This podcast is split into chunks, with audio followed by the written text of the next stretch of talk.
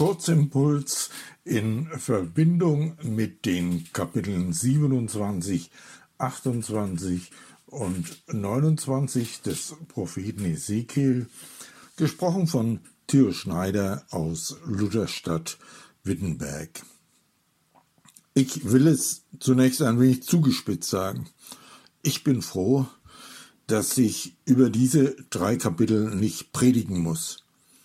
Es würde mir sehr schwer fallen, diese Abschnitte auszulegen. Was soll man dazu sagen? Einerseits großartige Darstellungen dieser Städte Tyros, Sidon und auch des Reiches Ägypten und daneben der harte, brutale Ton des Gerichtes. Wer könnte das auslegen? Was soll man über die Zeiten hinweg dazu sagen? Wie gesagt, ich bin froh, dass ich darüber nicht zu predigen habe. Was mir aber durch die drei Kapitel und das gesamte Umfeld deutlich wird, ist doch der grundlegende Ton. Der Gott Israels, der Schöpfer Himmels und der Erde, ja und auch der Vater Jesu Christi, er ist ein geschichtsmächtiger Gott. Alle anderen Größen müssen da zurücktreten, haben letztlich nichts zu sagen. Er zieht den roten Faden. Er hat die Dinge in der Hand. Er gibt Macht und er nimmt sie wieder. Ein geschichtsmächtiger Gott.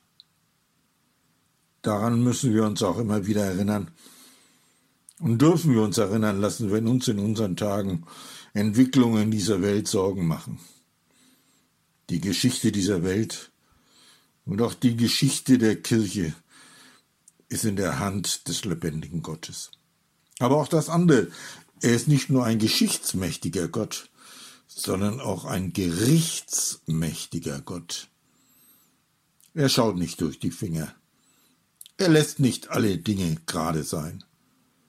Und gerade in diesen Kapiteln des Propheten Ezekiel geht es ja gerade mit den Gerichtsworten um die Nachbarvölker um Israel herum. Und das damit verbundene grundsätzliche Signal ist, Gott hat auf sein Volk Acht. Er lässt sein Volk nicht allein, auch nicht im Gericht. Ezekiel, der Prophet, lebt ja in Babylon. Er ist einer von den Weggeführten. Und da war die Macht der Babylonier mit Händen zu greifen.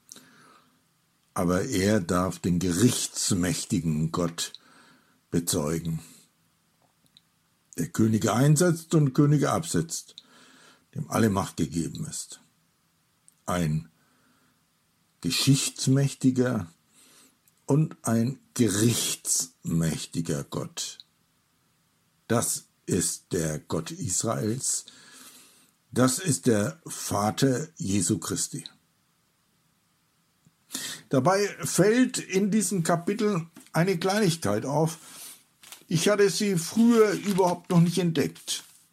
Am Ende von Kapitel 29, wo es um das Gericht, um das Schicksal Ägyptens geht, korrigiert sich der Prophet im Auftrag Gottes muss er sich korrigieren.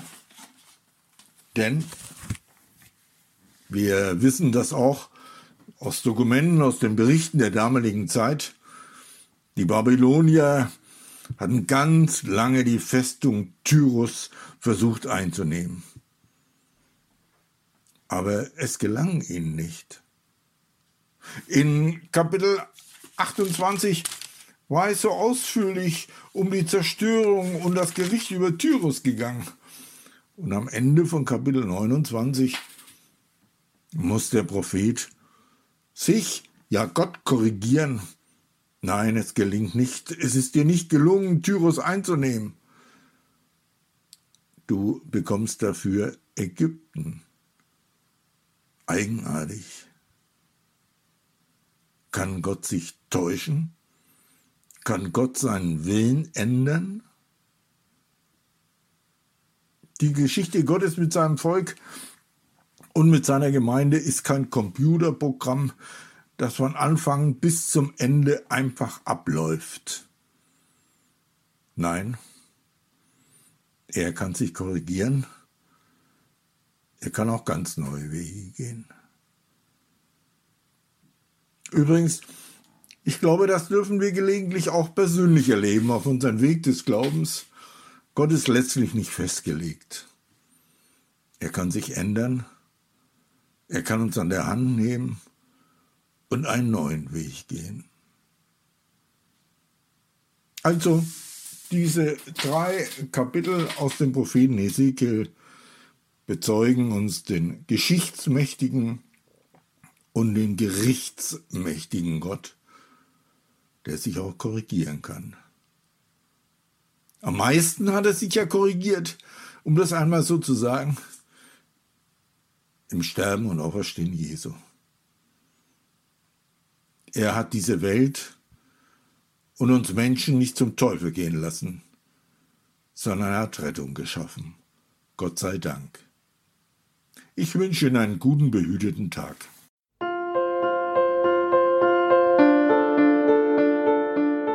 Dies war eine Folge aus unserem Podcast In einem Jahr durch die Bibel, ein Projekt des Gemeinschaftsverbandes Sachsen-Anhalt.